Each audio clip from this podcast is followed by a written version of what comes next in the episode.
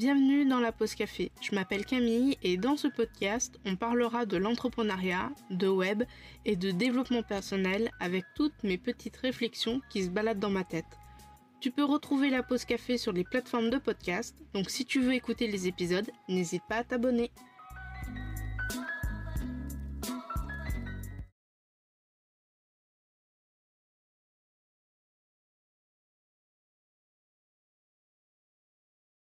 Coucou et bienvenue dans un nouvel épisode de la pause café. Aujourd'hui, je te parle des choses importantes à mettre en place sur son site internet, que tu sois un site vitrine ou un blog. Il y a des choses à faire en priorité, que ce soit avant la création, pendant la création ou tout de suite après la mise en ligne de ton site internet. Dans les propos qui vont suivre, aussi bien pour l'épisode que pour l'article de blog en rapport avec cet épisode, qui sera dans, le lien dans la description tout simplement, je pars du principe que tu utilises un site avec WordPress. Bien sûr, si tu veux en savoir plus sur WordPress, je te ferai un prochain article qui sera vraiment dédié et complet sur le sujet, avec peut-être même un tuto vidéo sur comment installer WordPress sur ton hébergement. Créer un site vitrine ou un blog, d'un point de vue technique, c'est la même chose. La seule différence entre les deux, c'est qu'avec le blog, tu vas devoir gérer du contenu en plus et beaucoup plus régulièrement qu'avec un site vitrine. La question que tu dois te poser, c'est comment tu vas réaliser ton site. Est-ce que tu vas le réaliser avec un thème et l'éditeur de WordPress? Est-ce que tu vas l'utiliser euh, est-ce que tu vas créer ton site avec le thème de WordPress et un constructeur de page pour créer juste le contenu euh, l'intérieur de tes pages? Ou, troisième cas, est-ce que tu vas installer un thème léger comme Hello de Elementor et complètement construire ton site avec une version pro d'un constructeur de page? Des constructeurs de pages, il en existe plein. Euh, Divi, Elementor Pro, Bridzi Pro, WP Bakery. Tu as l'embarras du choix. Pourquoi je te pose cette question? Tout simplement parce que euh, si tu utilises en fait uniquement la solution du thème WordPress, tu es dépendant de son style et aussi de sa mise en forme. Alors qu'avec un constructeur de page, notamment en version pro, tu vas pouvoir créer entièrement ton site, personnaliser l'entête, le pied de page, la page 404, la page de recherche, etc. etc. Je vais te lister des petites choses, des petites étapes euh, à faire sur ton site internet qui sont vraiment importantes. Première chose, vérifier que ton site est bien en HTTPS. Normalement, quand tu prends ton abonnement pour le nom de domaine, tu as la possibilité d'activer un certificat SSL. C'est lui qui te donne le fameux HTTPS. Deuxième point, bien définir tes couleurs et tes polices pour chaque élément titre, texte, bouton, lien, image, etc., etc., afin de créer une cohérence dans ton site. Je sais, c'est très difficile de euh, visualiser, surtout quand on n'a pas l'habitude. Du coup, ce que tu peux faire, c'est créer une page ou un article de test et tester vraiment si la couleur sur ton gros titre ça va, si tu veux que le bouton il soit euh, jaune et quand on passe dessus il devienne bleu. Bref, n'hésite pas à faire des tests directement en direct sur ton site, il n'y a pas de souci là-dessus. Et plus tu vas travailler en amont les polices et les couleurs par rapport aux éléments, titre, texte, bouton, etc., moins tu auras d'incohérence dans ton site et du coup tout sera harmonieux. Troisième point, pensez à rédiger sa page de mention légale et à générer sa page de politique de confidentialité. Quatrième point, installer un système de sauvegarde automatique pour ne pas perdre tes articles, ton contenu, que ce soit euh, les textes, que ce soit l'entête, les images, etc., etc. Tu peux utiliser sans problème la version gratuite de Updraft parce qu'elle te permet de faire des sauvegardes automatiques tous les jours, toutes les semaines ou tous les mois. Et en plus d'envoyer les sauvegardes sur ton hébergeur, donc là où il y a ton site, tu peux lui demander de les envoyer sur ton Google Drive ou sur ton Dropbox. Et dernier point, changer ton adresse de connexion. Tout le monde sait que pour se connecter à l'espace administrateur, il faut mettre slash wp admin ou encore wp login. Donc tu peux changer ça avec une extension qui s'appelle WP Hide Login. Personnellement, des fois je mets gaufre, des fois je mets crêpe, euh, des fois je mets euh, chouchou. Voilà, c'est vraiment propre à toi. Donc tu peux euh, choisir le mot que tu veux du moment que tu ne l'oublies pas. Maintenant que je t'ai fait une petite liste, je vais essayer de creuser certains points de cette liste. Et je commence tout de suite par un sujet qui fâche, les mentions légales et les politiques de confidentialité.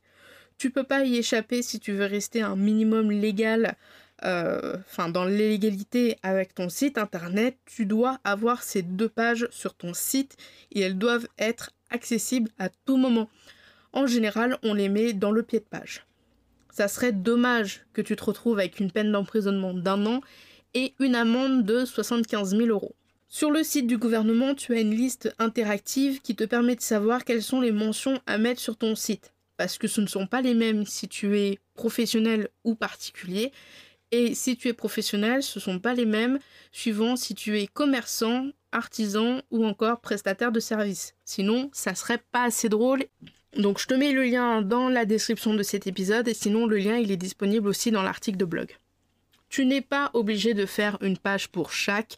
Tu peux très bien faire une seule et même page et mettre les mentions et les politiques dans cette même page. Pense juste à mettre mention légale et politique de confidentialité dans le titre de ta page. Personnellement, sur mon site et les sites de mes clientes, je fais deux pages parce que comme ça, dans les mentions légales, je peux y mettre les crédits et du coup, on se perd pas trop dedans.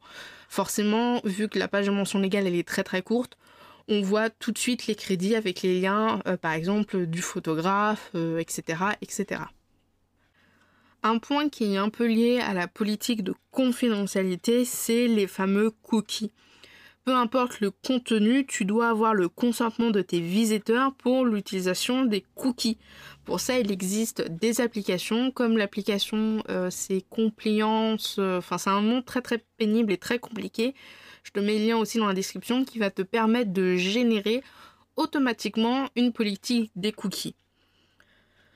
Pour rappel, un cookie, ce n'est pas, enfin c'est aussi un gâteau, mais là dans notre cas c'est pas du tout le gâteau, c'est beaucoup moins bon parce qu'il s'agit d'un petit fichier qui s'installe sur ton ordinateur et garde en mémoire ton passage sur le site. Pourquoi? Pour faciliter tes visites. Par exemple, quand tu te connectes sur Facebook, Facebook va mettre un cookie euh, dans ton ordinateur et quand tu vas te revenir peut-être le soir ou le lendemain, tu seras toujours connecté. C'est le cookie, on appelle ça le cookie session qui permet du coup de garder euh, la connexion active.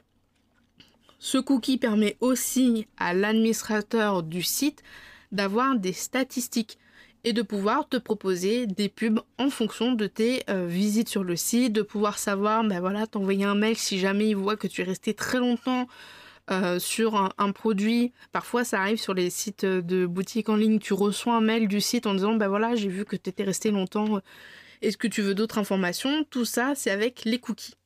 Mon petit conseil, c'est de générer les politiques de confidentialité depuis son WordPress. Ça se fait en trois clics. Par contre, oublie pas de les relire parce que si jamais tu ne laisses pas la possibilité de laisser des commentaires sur ton site et que dans tes politiques, il y a un paragraphe sur les commentaires, personnellement, je trouve que ça fait un tout petit peu tâche. Je t'en ai parlé aussi dans la liste, les sauvegardes, une de mes nombreuses passions. Les sauvegardes, c'est super important. On te le dit sûrement très souvent, mais crois-moi, ça peut te sauver la vie. Enfin, surtout celle de ton site. Tu as déjà mis en place des sauvegardes? C'est nickel. Mais est-ce que tu les télécharges ou est-ce que tu les envoies sur le Drive ou encore Dropbox?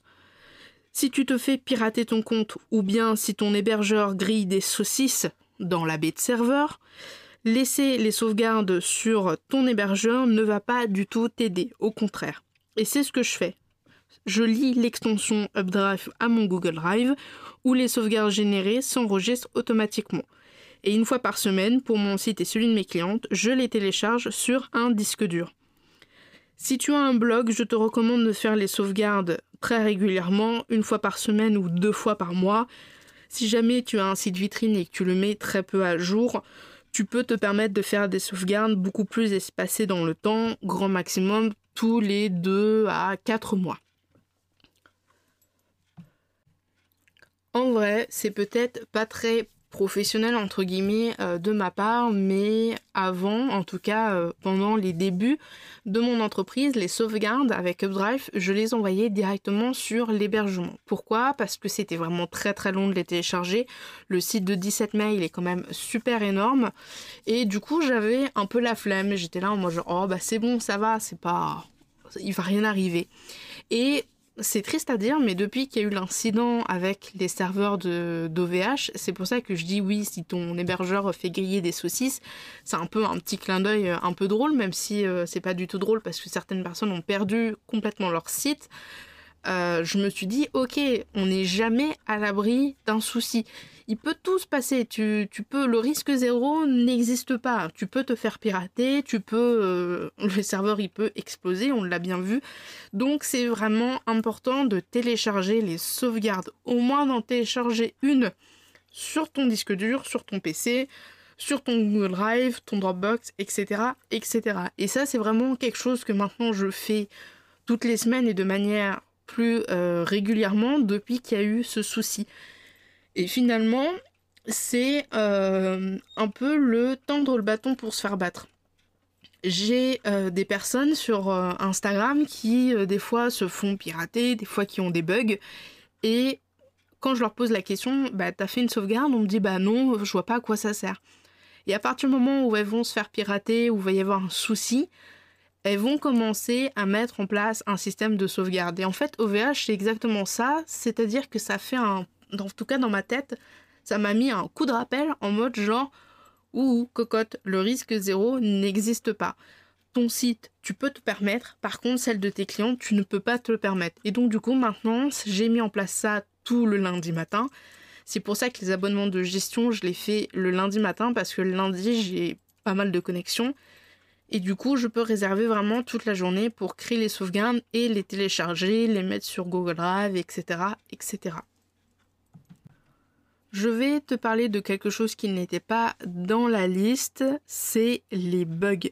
Alors forcément, quand on parle de site internet, il faut bien aborder le sujet des bugs et des autres sueurs froides qu'ils peuvent euh, te procurer. Bon, je vais être euh, complètement honnête avec toi. Comme je te le disais précédemment, le risque zéro n'existe pas et peu importe ce que tu mettras en place, des sauvegardes, euh, des mises à jour vraiment contrôlées, etc., on n'est jamais à l'abri d'un bug. Euh, on s'est fait pirater, le gouvernement s'est fait, fait, pirater, les banques se font pirater. Voilà, il y a toujours plus fort, il y a toujours plus faible, et il faut vraiment se mettre, se s'ancrer que tout peut arriver. Alors, tout peut arriver, bien sûr, dans... C'est bien sûr relatif. Si tu te fais pirater euh, toutes les semaines ton site, forcément, c'est qu'il y a un souci euh, quelque part. Un souci de sécurité, un mot de passe qui a fuité, etc. Mais voilà, il faut bien se rendre compte qu'un bug, ça peut exister. Je vais te donner les gestes un petit peu de premier secours dans le cas euh, d'une extension qui bug ou qui est en conflit avec une autre extension. C'est souvent le cas quand il y a des mises à jour quand les extensions en sont liées entre elles, par exemple WooCommerce est lié avec d'autres extensions. Si WooCommerce se met à jour mais que les autres extensions n'ont pas suivi les mises à jour de WooCommerce, certaines peuvent être en conflit et donc ça peut gêner peut-être l'affichage, ça peut euh, procurer des problèmes un petit peu en interne, tu peux pas changer de produit, les clients peuvent pas ajouter au panier, etc. etc. Donc si tu as un bug du style euh, ton site ne s'affiche pas correctement, tu ne peux plus te connecter, la première chose à faire c'est de respirer. Et je suis vraiment sérieuse, c'est pas juste en mode euh, le délire de l'épisode, respirer zen. Vraiment, il faut respirer parce que plus tu vas être stressé, plus tu vas être en panique, plus tu risques de faire n'importe quoi. Et plus tu vas faire n'importe quoi, plus ça va empirer tout simplement. Donc il faut respirer et le premier réflexe est de regarder si parmi les extensions il y a eu une mise à jour récente. Euh, c'est aussi de voir euh, si jamais, voilà, imaginons Elementor euh, bug un petit peu, je vais voir si elle a fait une mise à jour en automatique. Et je sais que c'est cette extension bien avant d'avoir fait tout le processus. Je vais voir sur internet sur les forums, voir s'il y a eu euh, des posts sur des bugs qui auraient été remontés. Dans le cas où vraiment euh, tu ne sais pas que c'est par exemple Elementor qui bug, il va falloir mettre les mains dans le cambouis. Euh, il va falloir que tu te connectes à ton FTP et que tu trouves euh, ce qui s'appelle ton nom de domaine. Donc en général, il est dans le 3W ou dans le public underscore HTML. Et je vais pas forcément là te dire tout le process parce que à l'oral c'est vraiment pénible. Donc je vais te rediriger encore une fois dans la description de l'épisode. Tu auras le lien vers l'article. Mais en gros, l'idée, c'est de désactiver en renommant les fichiers euh, des extensions une par une. Dans le dossier plugin de WordPress, tu as des dossiers, Elementor, euh, Jackpack, etc. Et en fait, ce sont les dossiers de tes extensions. Si tu renommes ton Elementor en euh, Elementa, avec un 1 à la fin, WordPress il va plus du tout comprendre et pour lui du coup Elementor n'existe plus. Et c'est comme ça qu'on désactive de façon brute les extensions. Le but de désactiver les extensions, c'est de voir si tu désactives toutes les extensions, est-ce que ton site remarche? Si ton site remarche, hormis euh, le côté apparent, si jamais vraiment tu désactives bah, ton constructeur de page ou autre, euh, ça veut dire que c'est certainement une des extensions que tu as désactivées qui euh, se rebelle un petit peu. Pas de panique. Après, la procédure, c'est très simple, c'est de remettre le nom de base du dossier donc de l'extension, donc Elementa avec le A à la fin, on le remet en Elementor et on rafraîchit le site pour vraiment voir à partir de quelle extension tout part en vrille. Et à partir du moment où tu trouves l'extension coupable, tu vas pouvoir du coup réagir en conséquence, peut-être la restaurer, peut-être la réinstaller, voire complètement changer d'extension. Ce que je veux te dire dans cet épisode de podcast, c'est que créer son site, c'est toute une organisation et beaucoup de réflexion.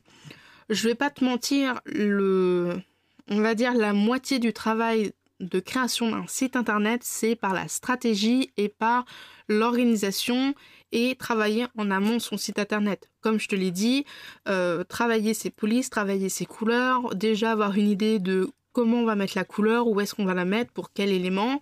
Ça va être aussi de travailler tout ce qui est la structure au niveau euh, des onglets, au niveau du menu, au niveau des pages. Est-ce qu'on va lier la page contact avec euh, la page d'accueil? Est-ce que du coup on va juste faire une page à propos et la laisser comme ça? Ou est-ce qu'on va mettre des liens de page à propos un petit peu partout dans le site? Est-ce qu'on va créer des catégories? C'est vraiment un travail en amont et on est obligé de passer par là pour avoir un site intéressant et un site qui fonctionne tout simplement. Pourquoi? Parce que si tu te lances directement à corps perdu dans la création de ton site sans avoir toutes ces notions en fait de euh, qu'est-ce que je vais mettre dans mes pages, quelles sont les pages que je vais mettre, les menus, etc. Tu vas ramer au bout d'un moment, tu vas plus t'en sortir, tu vas certainement aussi t'épuiser à la tâche parce que ça va être très très long et parce que tu ne sauras tout simplement où est-ce que tu vas. Alors que travailler en amont la création de son site, c'est un peu comme euh, établir une feuille de route quand tu pars en vacances. Quand tu es perdu, tu peux reprendre ta feuille de route pour essayer de te guider, t'es pas là au milieu des champs avec deux panneaux et trois vaches. Si tu as déjà ton site internet et que tu n'as pas fait tout ce travail en amont ou que tu n'as pas mis en place par exemple la page de mention légale ou les sauvegardes, il y a pas de souci, il n'y a pas de vraiment bon moment pour mettre en place ça. En général, c'est vrai qu'on conseille toujours de le mettre dès le départ. Comme ça c'est fait, comme ça il n'y a pas de problème. Mais si tu ne l'as pas fait, c'est pas grave. Ce qu'il faut vraiment que tu saches, c'est qu'il n'existe pas de site parfait. Hormis un site avec des mentions légales et des politiques de confidentialité, mais sinon il n'y a vraiment pas de site parfait.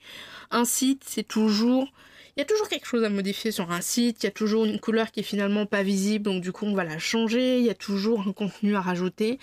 Voilà, avoir un site internet, c'est comme les réseaux sociaux, il faut l'entretenir, faut tester, faut analyser et voir ce qui marche et ce qui ne marche pas. Alors n'hésite pas à te lancer, garde en tête que tu pourras toujours le modifier et l'améliorer au fur et à mesure. Je te remets quand même les grands points, c'est le certificat SSL pour le HTTPS, une extension de sauvegarde comme Updraft en version gratuite, ça suffit largement. Changer son adresse de connexion, euh, exemple slash licorne slash gâteau à la place de WP admin ou de login. Et mettre sa page de mention légale et des politiques de confidentialité. les politiques de confidentialité avec la génération automatique de WordPress et les mentions légales à l'aide du lien que je t'ai mis de la liste interactive du site du gouvernement. Et le dernier point vraiment important, c'est avoir beaucoup de patience. Tu ne vas pas pouvoir tout faire le même jour. Donc si tu as prévu une date de sortie pour ton blog ou ton site vitrine, essaye de travailler tout ça en amont. Et ne stresse pas si jamais euh, tu as décidé que le 15 mai ton site allait sortir et tu vois qu'il n'est pas prêt. Si tu vois qu'il reste juste 2-3 pages, tu peux à la limite décaler la sortie, mais tu peux très bien mettre déjà ton ligne en, ligne, enfin ton site en ligne, pardon, communiquer aussi dessus sur les réseaux sociaux en disant voilà mon site va bientôt sortir, etc. Comme ça, au fur et à mesure, tu vas pouvoir rajouter du contenu. Et voilà, je crois que c'est tout pour euh, cet épisode de podcast qui s'appuie beaucoup sur l'article de blog, euh, les choses importantes à faire sur son site internet. Si jamais tu as besoin de conseils, si jamais tu veux qu'on voit ensemble euh, qu'est-ce qu'on pourrait améliorer sur ton site, n'hésite surtout pas à m'envoyer un mail à hello-camille-davidp15.fr. Tu peux aussi m'envoyer un mail via mon formulaire de contact sur camille-davidp15.fr ou alors m'envoyer un message sur Instagram sur camille.david euh, P15, euh, bah, c'est tout. P15 tout court parce que c'est les réseaux sociaux. Moi j'étais partie euh, à l'ouest. Et puis sur ce, je te souhaite une très bonne journée, une très très bonne semaine et on se retrouve bientôt pour un prochain épisode, je l'espère, de la pause café. Salut salut